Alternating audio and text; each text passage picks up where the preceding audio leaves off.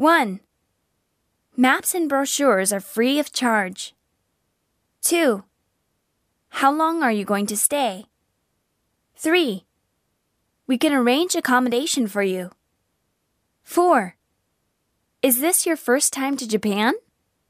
5. What type of accommodation would you like? 6. This rate covers breakfast and dinner. 7. Please read the notes. 8. Curfew is at 10 p.m. 9. This rate is for one person. 10. These inns charge 8,000 yen or less per night.